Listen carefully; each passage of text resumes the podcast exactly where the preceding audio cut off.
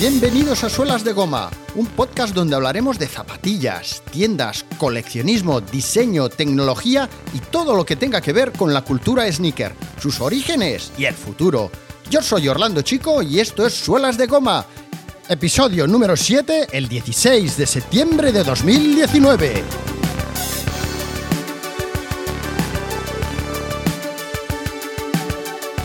Hola, buenos días, buenas tardes, buenas noches.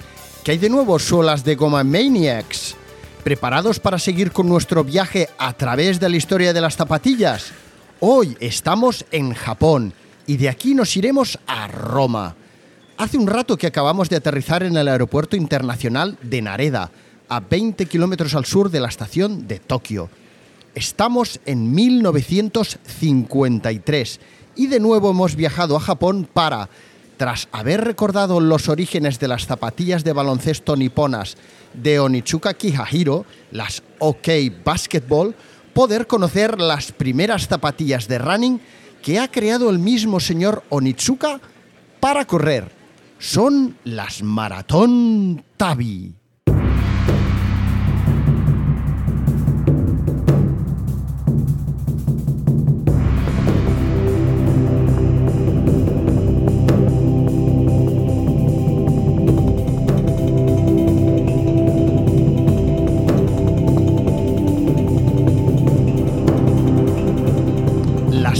O mejor dicho, los calcetines Tabi, se remontan a los años 1500 y era un tipo de calzado ajustado al pie con una puntera dividida en dos, donde el pie gordo se separa del resto de los dedos para poder tener más maniobrabilidad y no unirlos a todos en un solo espacio. Las Tabi de Unitsuka eran un ejemplo perfecto de la unión entre tradición japonesa y de compromiso de la marca hacia los atletas. Onitsuka ya tenía en mente ampliar su gama de calzado con unas zapatillas de running, de modo que tras haberse puesto a prueba y confeccionar unas zapatillas de baloncesto, que en los años 50, tal y como comentamos en el anterior programa OK, me gusta el básquet, eran consideradas las zapatillas más complicadas de diseñar y producir debido a las características técnicas que debían de reunir, Onitsuka decidió comenzar a crear calzado para corredores. Y las maratón Tabi son un ejemplo de la investigación que hacía el señor Onitsuka antes y durante la producción de su calzado deportivo. Para las Tabi tenía claro que tenían que ser unas zapatillas minimalistas, con una sujeción reducida a pocos puntos de atado, un soporte interior para el arco del pie y una suela de goma específica que pudiera resistir un recorrido de media o larga distancia. Tras las Tabi, el señor Onitsuka y su equipo recogieron el feedback de los corredores que las habían estado utilizando hasta entonces y profundizaron en el maravilloso mundo de las entresuelas, o sea, lo que hay entre tu pie y la suela de goma resistente que toca el suelo que pisas. Onitsuka se dio cuenta que el minimalismo estaba muy bien por diversos motivos, pero que los corredores agradecerían poder amortiguar su pisada para mejorar sus resultados de modo que tras ponerse manos a la obra, el desarrollo de sus primeras investigaciones dio como fruto la creación de su primera mediasuela de espuma. Una mediasuela que aportaría la amortiguación y comodidad que los corredores estaban pidiendo por aquel entonces. El nombre de estas zapatillas podríamos decir que disfrutó de uno de los primeros ejercicios de marketing creativo de la historia del running. Ahí me tiro yo con mi pronóstico a lo loco. El proceso creativo, esto es real, ¿eh? no me lo estoy inventando, propuso inicialmente que se llamaran Maratón Up. Después pasaron a llamarse Mara y finalmente el nombre perfecto, el que decidieron y escogieron para esas nuevas zapatillas de running de Onitsuka. Finalmente esas zapatillas se iban a llamar Marap.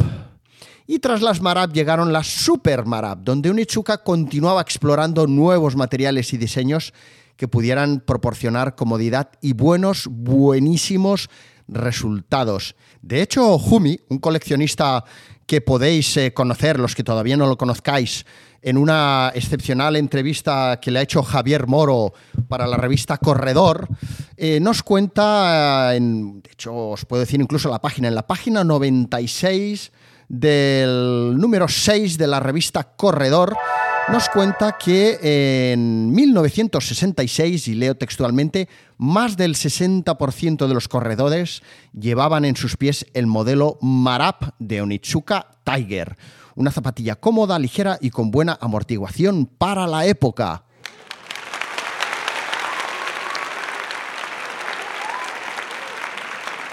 Pues bien, el diseño de las Marap era el resultado de una larga búsqueda en la que el diseño de las nuevas zapatillas quería solucionar problemas como, por ejemplo, las ampollas que se hacían en los pies de los corredores durante las maratones. Y para solucionar este problema se habían discutido varias opciones. Algunos prototipos incluían, por ejemplo, agujeros en la suela para que los pies respirasen pero a través de esos agujeros entraba arena y suciedad. Otra solución fue eh, perforar los laterales de las zapatillas para que al levantar el pie durante la carrera se, creara un flujo de aire que, refrescara, que refrescara el pie. Y justo en ese momento de investigación y de desarrollo, Onitsuka decidió también que sus zapatillas dejarían de tener bandas similares a las de Adidas. Durante muchos años, varias marcas de calzado, como Karhu, habían utilizado por lo general una, dos o tres bandas laterales para reforzar la sujeción del pie, para estabilizar el pie, hasta que Adidas comenzó a utilizar las tres bandas como imagen eh, de marca. Al respecto de este importante momento de branding en los inicios de las marcas de calzado deportivo, es curiosa la historia que explicó Jukka Lehtinen, brand manager de Karhu, para la revista Sneakers Magazine tiempo atrás. Y os dejo el link en el blog donde podréis eh, acceder a esta entrevista. Jukka Lehtinen, eh, no sé si lo pronunció bien, explicaba que Adolf Dassler, el fundador de Adidas, se desplazó hasta Finlandia para estar presente en los Juegos Olímpicos de Helsinki de 1952 y allí se dio cuenta, le llamó la atención, que Carhu también utilizaba las tres bandas en el diseño de sus zapatillas de deporte. De modo que Adi se reunió con los directores de Carhu y los convenció, tras invitarles a viajar a la sede de Adidas, supongo que eh, para mostrarles lo grandiosa que era la empresa y lo bien que lo hacían, para que les vendieran los derechos de las tres bandas. Y el negocio, según explicaba el responsable de la marca Carhu, se cerró por una suma que equivaldría actualmente a unos 1.600 euros más dos botellas de buen whisky. Si esta historia es cierta, no cabe duda de que aquel hecho constituiría, tal y como os decía, en un momento muy importante en la historia de las marcas de deporte y sin duda en la imagen de Adidas. Sin las tres bandas, Adidas no hubiera conseguido, por ejemplo, convertir sus chandals, sus famosos chandals Adicolor, en un icono de la moda y de la cultura streetwear, ¿no? Cuatro años antes de que Onitsuka creara las Marap, en 1950 en California nacía una marca de skateboarding que se llamaba Hobby. Aunque de las primeras marcas de zapatillas de skate hablaremos en un próximo programa, porque al skate hay que darle de comer aparte. Que las zapatillas de skate son tan o más importantes que las de running en el desarrollo de la historia del calzado deportivo. De modo que llegamos a 1957, cuando salían al mercado las primeras Converse All Star Low, creadas tal y como descubríamos en mi primer programa de podcast a raíz de una petición que le hicieron los Harlem Globetrotters a Converse. Los Harlem necesitaban unas zapas con más libertad de movimientos y Converse encontró una solución muy fácil, muy fácil e ingeniosa. Cortarle la caña de la bota a las All Star. Si es que mira que con unas tijeras se pueden hacer virguerías, que se lo digan a manos tijeras. Pero es que en 1957 sucedía algo mucho más trascendental que la creación de las All Star Low, y no me refiero a la creación de otras zapatillas, sino a la fabricación del primer SEAT 600.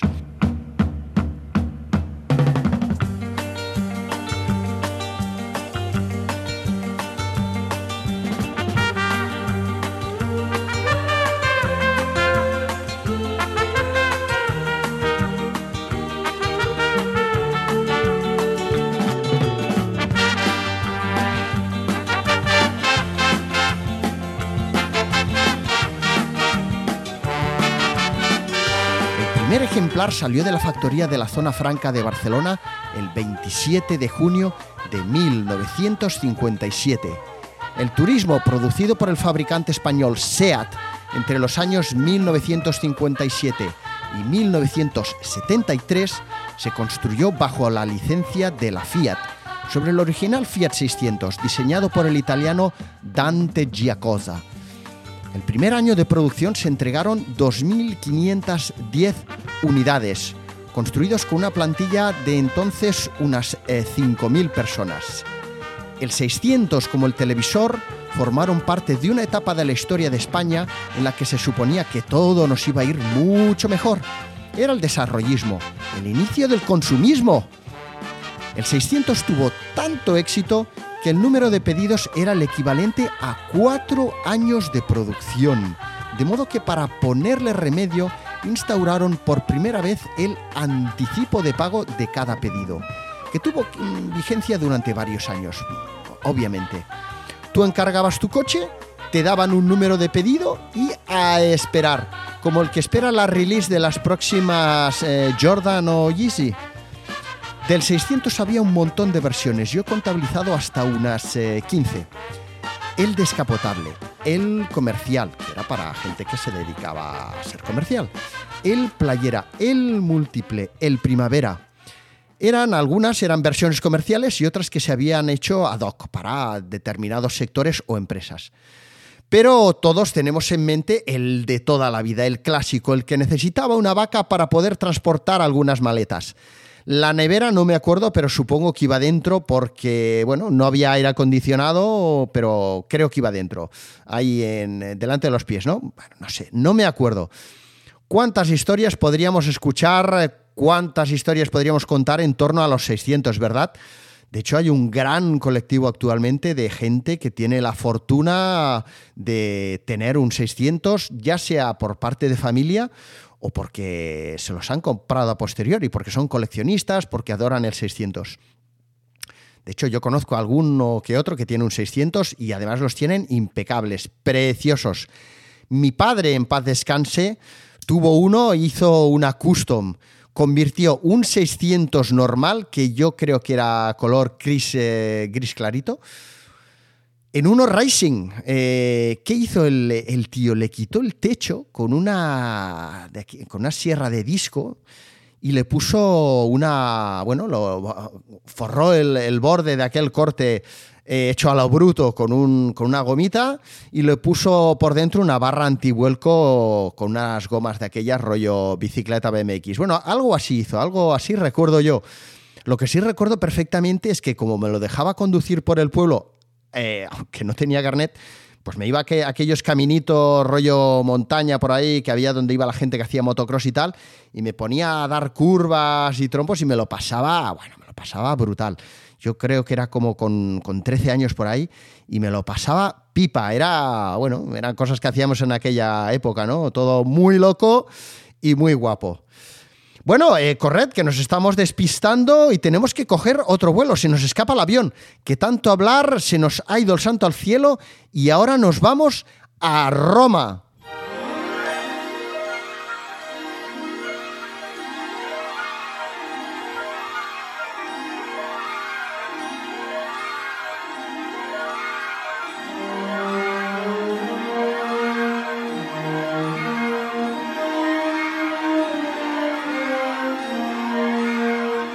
La bolsa que me llevo para el viaje, como que va a ser un viaje un poco largo, he metido unos chupa chups, una golosina que acaba de, ponerse a la venta. Eh, creo que la ha hecho un confitero de Barcelona que se dedicaba hasta ahora a elaborar peladillas y que se ha inventado un caramelo con un palo para que puedas chupar el caramelo sin mancharte las manos, sin, sin tener la boca llena todo el rato con el caramelo, ahí paseando el caramelo por la boca. Ah, y también me llevo un tebeo de mortadelo y filemón unos personajes muy guays, muy divertidos, que vi hace unos días en un kiosco de las Ramblas y son unos tebeos de la editorial Bruguera. Va de dos agentes secretos que son unas unos desastrines, son la risa. me he comprado el primer número, estoy esperando ya que salga el segundo. Es que me lo he leído en nada. Bueno, nos vamos.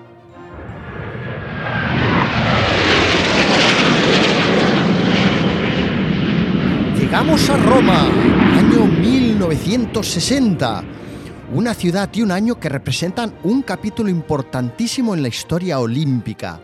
Los Juegos se realizaban de nuevo en una ciudad donde el emperador Teodisio el Grande había abolido los Juegos Olímpicos de la Antigüedad por considerarlos paganos, hasta que 16 siglos después, en una histórica y espectacular audiencia, el Papa Juan XXIII reunió a todas las delegaciones e invitó a todos los deportistas a meditar sobre la alta dignidad del atleta y a participar de nuevo en unos Juegos Olímpicos. Las Olimpiadas volvían a contar con la bendición papal. Los Juegos de Roma iban a suponer una revolución en la técnica y el desarrollo deportivo, siendo muy importante, si hablamos de zapatillas, la preparación artesanal a medida del calzado para los atletas. Roma pudo mostrar toda su riqueza y esplendor al organizar las pruebas en espacios incomparables, como el destinado a la competición de lucha en la Basílica de Magencio, el lugar donde impartían justicia los antiguos romanos, o el dedicado a la gimnasia en las termas de Caracalia o la Vía Apia y el impresionante arco de Constantino que formaban parte del recorrido y de la llegada de la maratón. En Roma sonó por primera vez el himno de los Juegos Olímpicos compuesto por Costis Palamas y Espiros Samaras.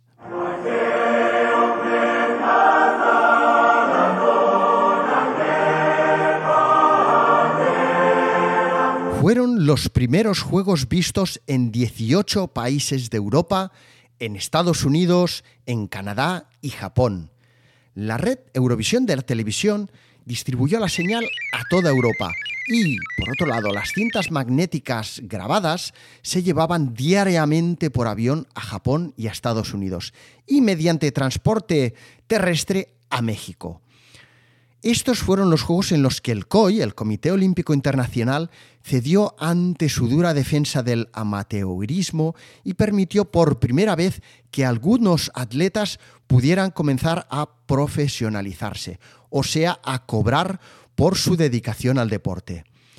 En Roma se vio la que sería la última participación de Sudáfrica en 32 años, ya que fue vetada por el Comité Olímpico Internacional como castigo a las políticas de racismo implantadas por ese país.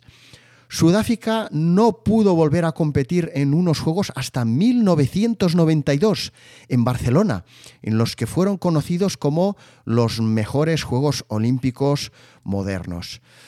Roma vio también nacer la leyenda de Cassius Marcellus Clay, más tarde conocido como Mohamed Ali.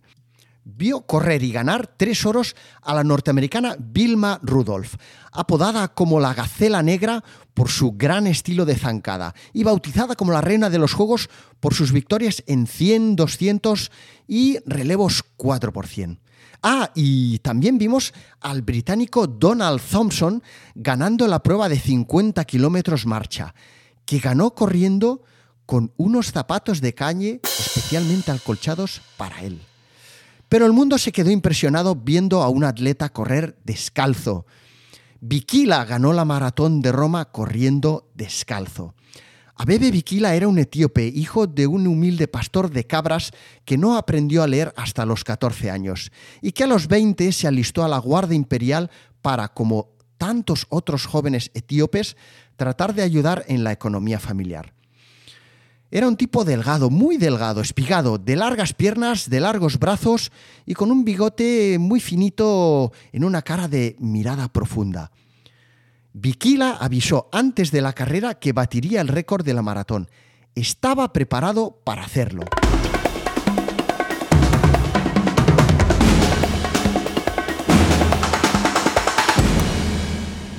Algunas leyendas contaban que Bikila se había entrenado persiguiendo animales hasta dejarlos exhaustos y atraparlos. Pero fue preparado por el talentoso entrenador sueco Onni Niskanen, que tras haber visto los duros entrenamientos que hacía la Guardia Imperial, se fijó en Bikila, un diamante en bruto que consiguió convertir en un extraordinario corredor de fondo sobre la base de novedosos entrenamientos, fortalecidos con baños de sauna y largas, largas, largas carreras en carretera. El estilo de Bikila fue evolucionando hasta convertirse en una perfecta máquina de devorar kilómetros. Sus pies descalzos iban a imponer su ley sobre las antiguas calzadas adoquinadas de la ciudad eterna. Bikila no iba a correr descalzo por placer.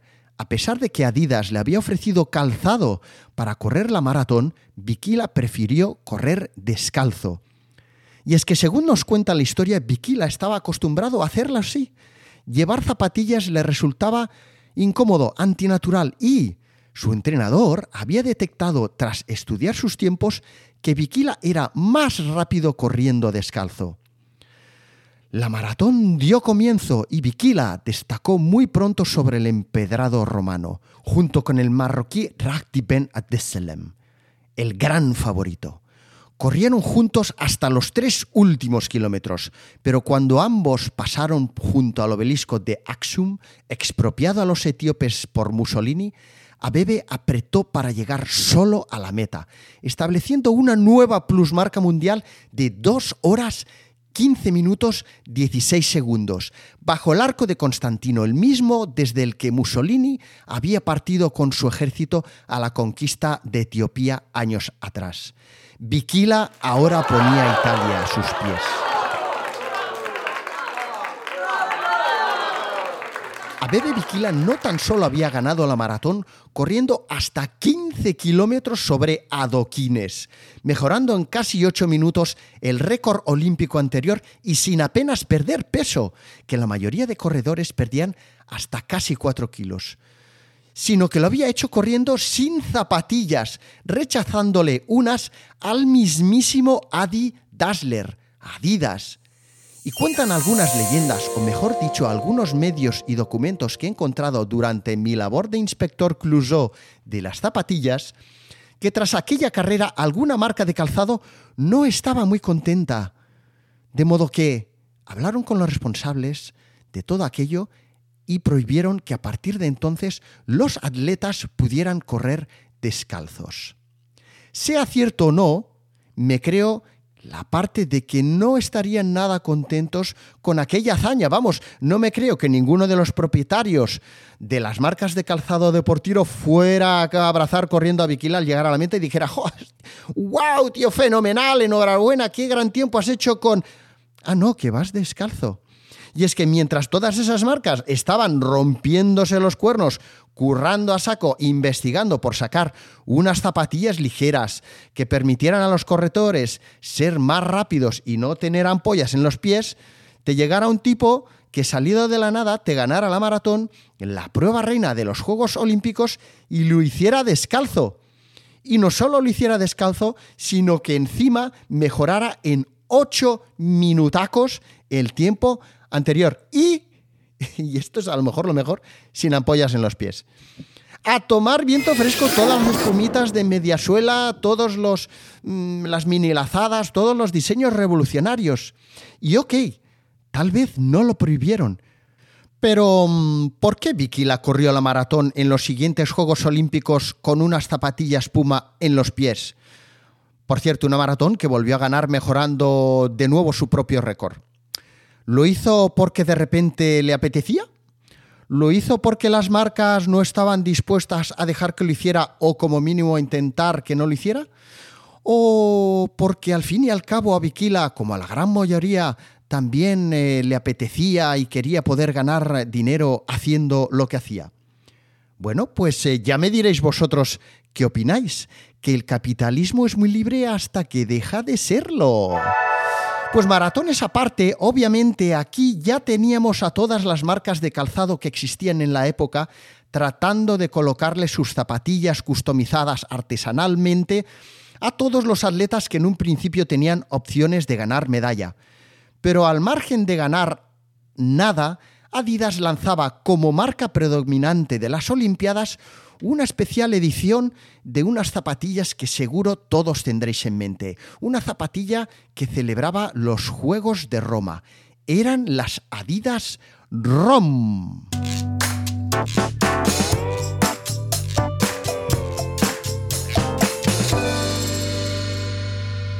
Sin duda una de las siluetas comerciales heritage más popular de Adidas de todos los tiempos.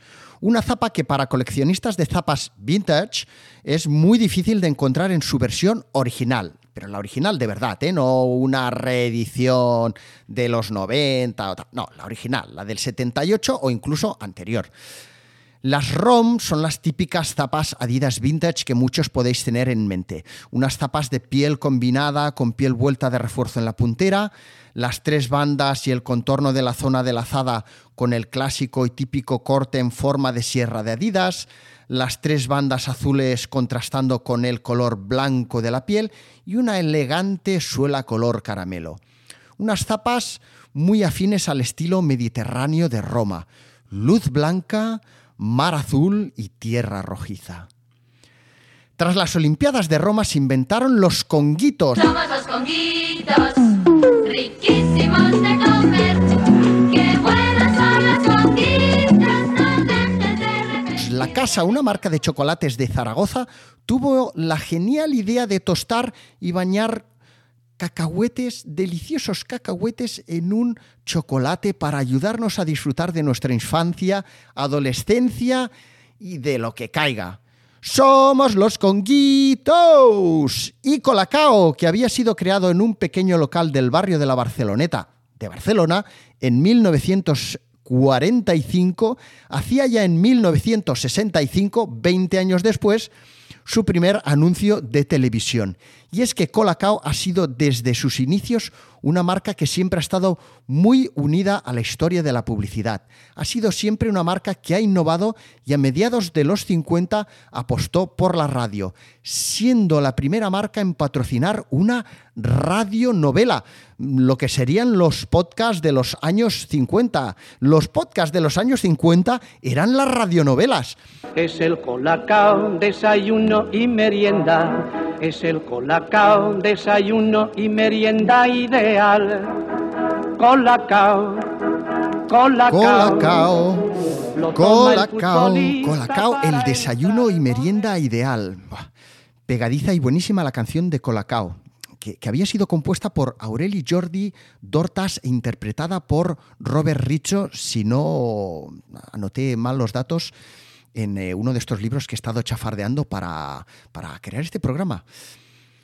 Y tan solo dos años después, justo cuando ya muchos de los hogares de nuestras familias tenían en la despensa un bote de colacao, a casi 9.000 kilómetros de distancia, un entrenador que se llamaba Bill Bowerman le escribía en agosto de 1958 una carta a Phil Knight, un estudiante y atleta de Oregón.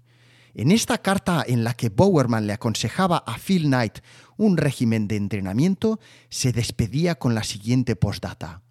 Si tienes un par de zapatillas que crees que podrían ser buenas, envíamelas. Estarán listas para ti cuando comiences la temporada.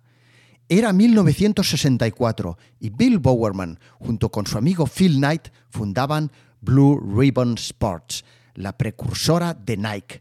Pero eso lo contaremos en el próximo programa. Nos vemos en Oregón, nos vemos en 1964.